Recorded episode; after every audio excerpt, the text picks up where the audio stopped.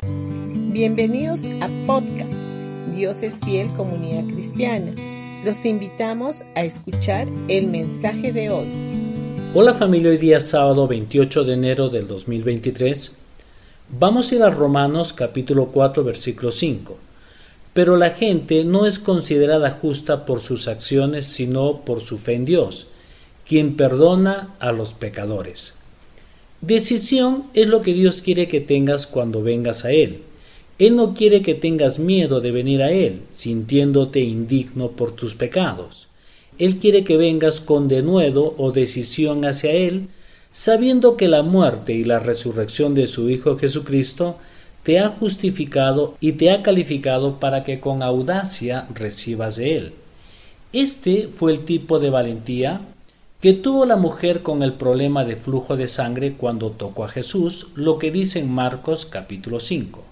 Ahora, al tocar a Jesús, ella sabía que estaba violando una ley levítica, que establece que cualquiera que tenga un flujo de sangre era impuro y no debía aparecerse en público, y mucho menos tocar a otra persona, lo que dice en Levítico capítulo 15.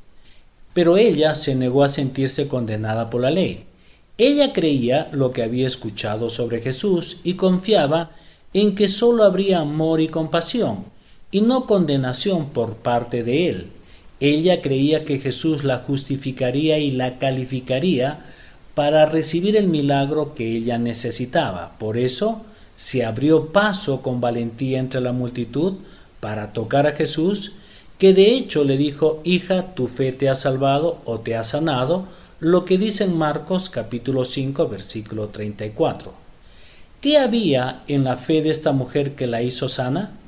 Lo que dice en Romanos capítulo 4 versículo 5, aquí habla acerca de la fe, que cree que Dios justifica a los impíos. Cuando tú creas que Dios justifica a los impíos, eso te dará valor para venir a Dios incluso cuando te sientas impuro porque acabas de meter la pata. Cuando falles no huyas de Dios, corre decididamente hacia Él, sabiendo que eres justificado por la sangre de Cristo y no por tu buen comportamiento. El diablo puede decirte, ¿cómo puedes hacer eso? ¿Quién te crees que eres? No lo escuches. Levántate y agradece a Dios por la sangre y el don de la no condenación, lo que dice en Romanos capítulo 8 versículo 1.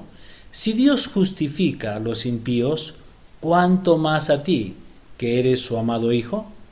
Bendiciones con todos ustedes y no se olviden que mañana domingo tendremos nuestros servicios a las 9 y a las 11 de la mañana en Pasaje Belén 109 Vallecito. Los esperamos y traigan a un invitado.